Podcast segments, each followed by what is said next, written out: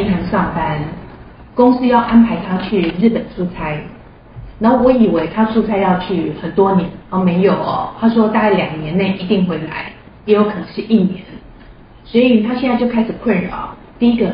他一定会跟着去日本，然后第二个就是说，那如果他去日本的话，他在台湾的工作是不是要辞职？然后辞职以后的话，他终究还是会回来，因为短期内可能两年以后就会回来。那回来他的工作应该怎么怎么去安排？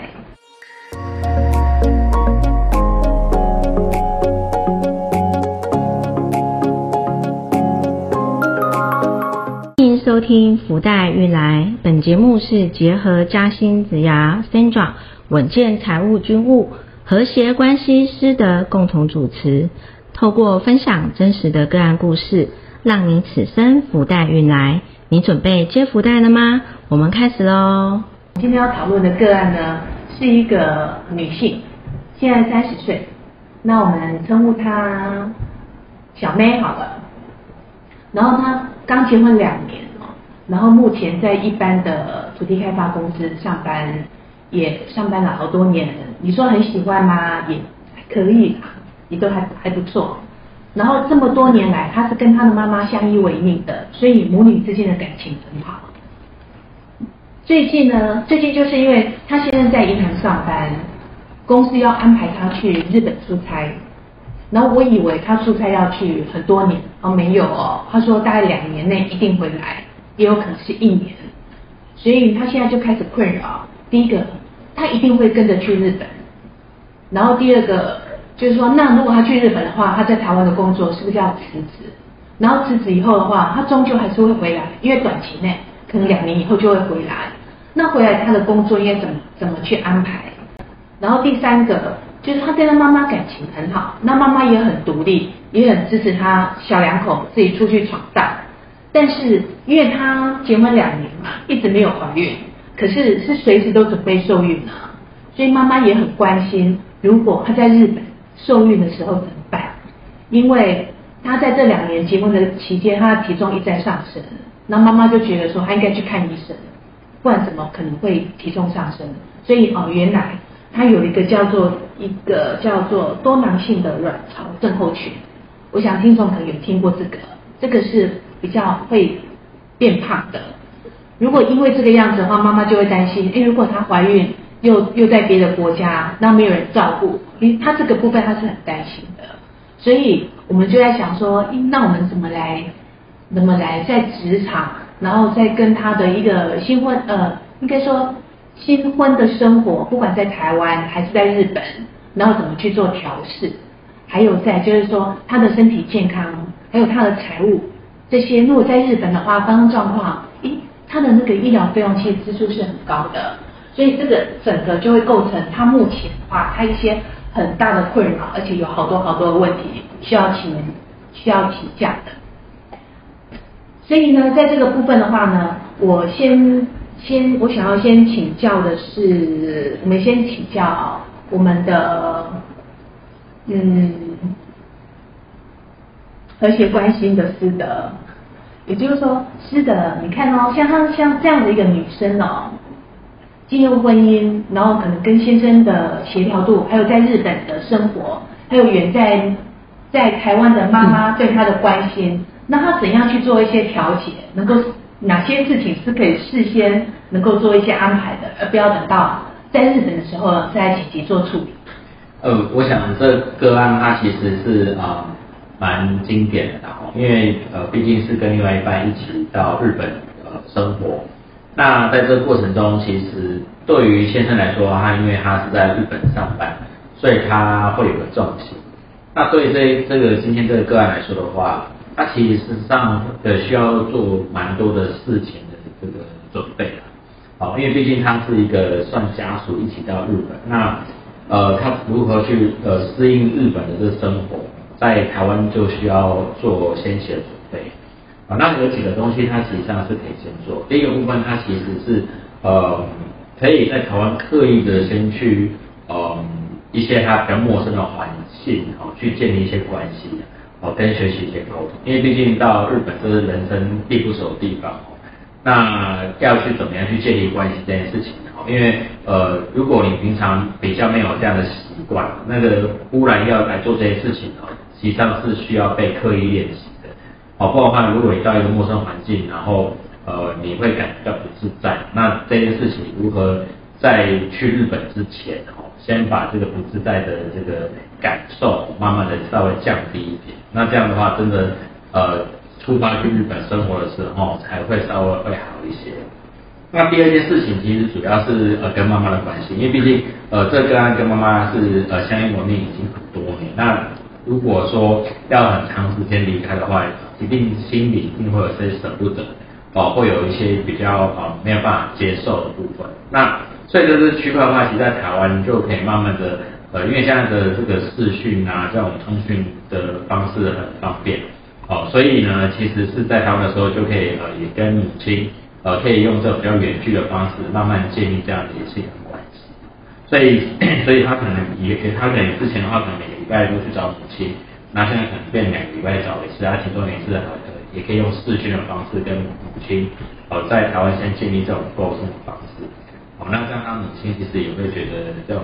感觉会会比较好一些，不会觉得说，哎，好像那个情人突然又好像在生活中不见了。那第三部分的话，其实呃更重要点是这个案的身体，因为刚刚呃军务有特别提到说，哎这个女生呃有一点身体的状状况，那也想要受孕，所以呃我会建议说她在出发到日本前哦，其实是可以多呃去研究一下，比如说呃营养医学啊，哦然后或者是一些食疗的部分，哦因为其实呃如果你今天你出了台湾之外，呃，其他各国的这个医疗医疗的这个费用其实都相对是高。那如何透过这种营养品啊，或者这种食疗的方式去照顾自己的身体健康？那这些事情是可以在台湾先做一些功课的，因为毕竟呃到日本你在做这个这件事情的时候，第一个你你你可能有些东西没带到，或者说怎么去找？哦，那这个如果你在台湾先有这样的一个心理准备，然后在那边再去找相关的东西。啊，或者是说带一些营养品过去，因为毕竟它就是呃比较短期边的一两年的时间。那在这个过程中，如果可以先做一些呃营养品的准备啊，然后当地看有没有哪些食材可以做搭配，来保养自己的身体，其实对这个案的这个长期来说的话会比较好。哦，不然的话，其实如果呃只能被动的说，哎，那最后有问题去找医生，哦，那我觉得它的成本，机会成本其实它是比较高的。哦，所以某种来说的话，这个透过这个在台湾去了解这个自然医学啊、食疗啦，或者是那种营养品的这这方面的这个知识，哦，也会有助于他在日本生活上，他会比较来的轻松。不然的话，其实的人生地不熟，其实也会很紧张。以上。嗯，谢谢谢谢师德给我们的建议哦。我觉得凡事的话呢，事前的练习。它可以减少事发当下我们的慌乱，慌乱，而且能够对啊，能够减少慌乱，而且能够更能够去排解或是解解决当时发生的问题。所以刚刚师的提到了陌生环境建立关系的练习，还有呢跟妈妈之间互动时间频率变少，而且尝试了，他就在旁边哦，但是我们可以用那个秩序，对，那妈妈也能够习惯。妈妈，我觉得这些都是非常好的。那因为我是属于财务稳健嘛，所以当初小妹她会来找我，其实也是因为他们就在想说，因为他们这个短期内，然后在日本，然后会碰到一些，如果真的有一些状况的话，也会有一些医疗的开销的增长，但是它又很短期。那他们平常的话呢，有按部就班在做储蓄，因为他们希望以后能够买房子啊，各方面等等的，然后基本的一些保险保障也通通都有。所以呢，我就给他一个想法的建议哦，就是说这段期间的话，在日本，其实他大概就是第一个，第一个属于年轻人啊，因为年轻的话，未来的工作时间理论上的话呢，他这个人力资本是够长的，只是担心这中间突然发生风险，所以对他来讲的话呢，把风险属于财务方面的转嫁出去给保险公司，在这个案例里面的话，它就会变得很凸显，而且很重要。所以对他来讲的话呢，大概需要增加就是短期内的保障，而这个这个保障哈不能只是针对意外，就是说伤害、突发性的伤害，包含突发性的疾病都应该在这里面。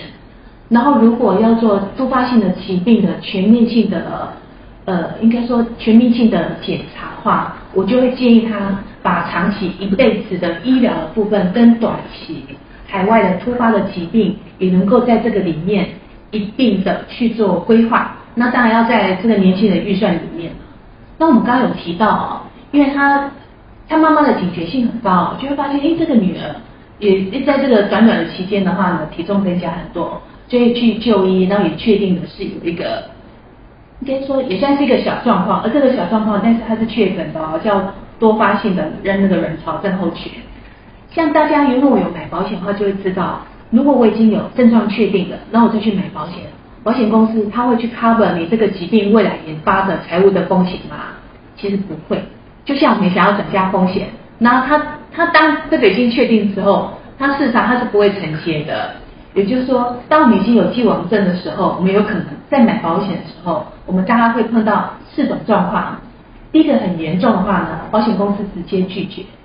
就连试的机会都没有，他会直接拒保。第二个的话呢，就是轻微，他他真的这个疾病疾病不保，但是其他的部分的话，他会他会你会得到保障，它的专有名词叫批注除外。然后第三个的话呢，呃，他可能说，因为你这个发生的风险几率还蛮高的，但是呢，你可能会身体的部位跑来跑去，他会加倍承保。然后第四种话呢，就是说，哦，你这种状况刚发生，保险公司的话很难衡量这个风险的状状态，所以呢，他要观察，也就是说，他可能会延期来观察。所以呢，当会碰到我刚刚提到的拒保、批注除外、加倍跟延期承保，所以呢。嗯，平常大家还是要跟我们刚刚提到的关系一样，很多东西要事前规划、事前安排，这样子来讲话呢，所有的保障范围都会是我们想要的，也不会被保险公司做一些调整，然后让我们会觉得说，嗯，感觉好像不是非常合理，而事实上，其实这些都是经经过精算的，都是合理的啦，只看我们能不能接受而已。所以这个是针对于财务。在这个案子上面的话呢，我给的建议，希望对大家也有帮助。那我们接下来有个非常重要哦，因为他出国嘛，最晚最晚两年后就回来。先生还是在同一家银行，可是太太呢？太太应该怎么办呢？这个部分我们就要听听我们有关于加薪职业的申诉。申诉在这个职职在这个职场里面，会看过很多形形色色、不同形态的工作者。那我们听听看，他在这个部分有哪些的建议跟心得？嗯，好，嗯，刚好这个小妹她她自己在她的职涯中断的这一个，就是应该是说她在她的人生面临到这一个考验嘛，那她选择让自己的职涯中断，因为她就是。事业跟家庭，她可能觉得家庭对她来讲是比较重要的，而且她想要跟着她的老公一起到日本去这样。那那我先讲一下啊，因为其实我先前有一些个案呢，其实他们有一些是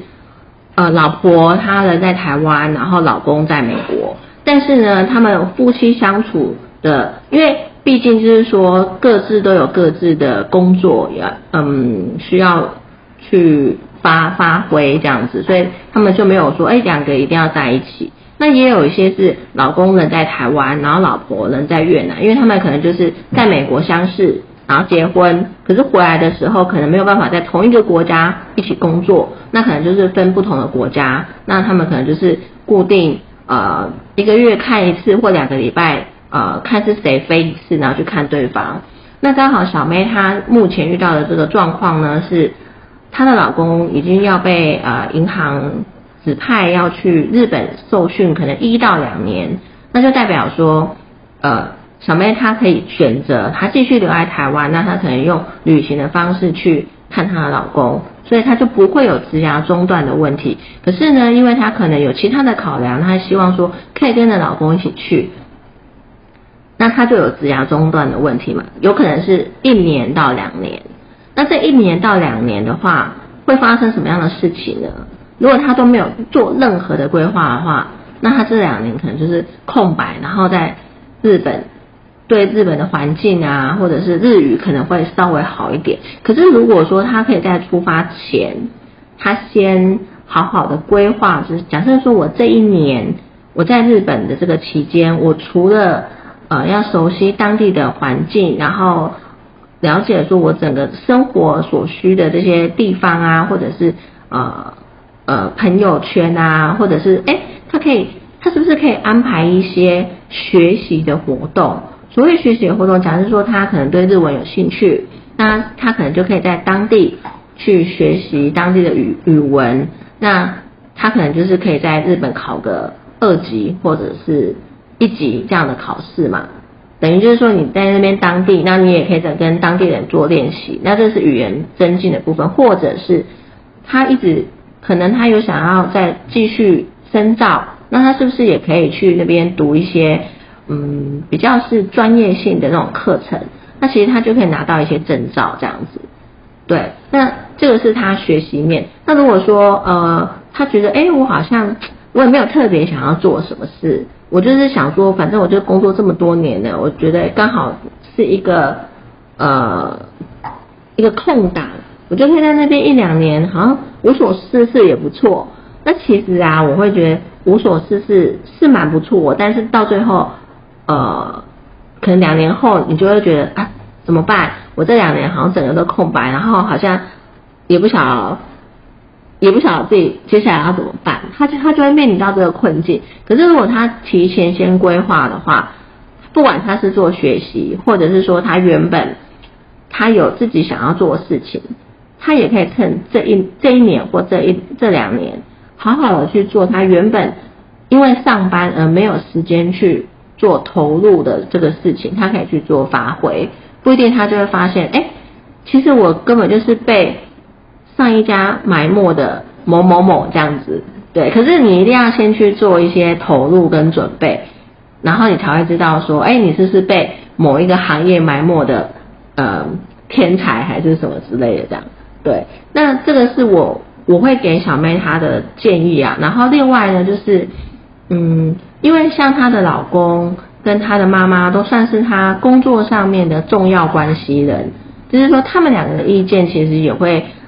呃，算是算应该是算是支持她的吧，因为她已经决定要跟老公一起去了嘛，那就代表老公也支持她，然后妈妈也支持她，那我觉得这样是很好的。可是有一些人，他当他的职涯中断的时候，他的生命中的重要关系人是没有给他支持的。那这时候，如果你又很想要做这样的事情的时候，你就是要找一些资源来去支持你，去继续往下走，不然你很容易就是会遇到一些阻碍这样子。对，那这个是我给小妹的建议，就是，呃，她还是要保有那种上班的那种那种 pattern，就是她还是要有那个步调。他不能说啊，我就是当家庭主妇啊。那可是你看啊，如果当一年两年之后，你会不会就想要永久永久都当家庭主妇？那我觉得这样就与世隔绝。我觉得这个好像离他们未来买房可能更更遥远这样子。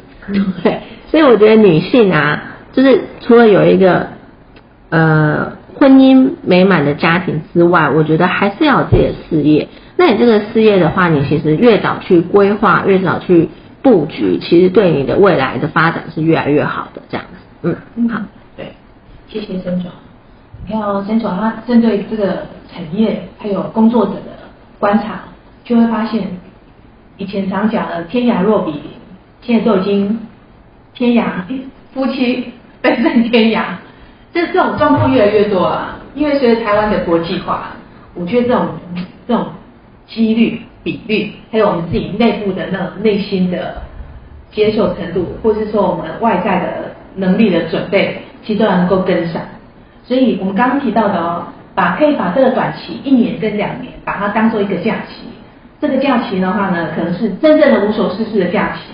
或是说工作假期，或者是说学习的假期。利用这个时间，可以加码自己的那个兴趣这方面的能力，或是说在专业的证照方面的话呢。也可以利用这个空档时间，好好的增加，让自己在台湾再重新投入职场的时候的话呢，能够能够应该说能够更有竞争力，而且对自己更有信心。所以呃，以上是我们三位针对于我们三十岁的小妹，针对这个即将去日本跟着老公去外派的一个案例，我们提供的建议，这是不是也很符合您未来你的工作的形态呢？那我们今天就先到这里了，谢谢大家，谢谢。谢谢谢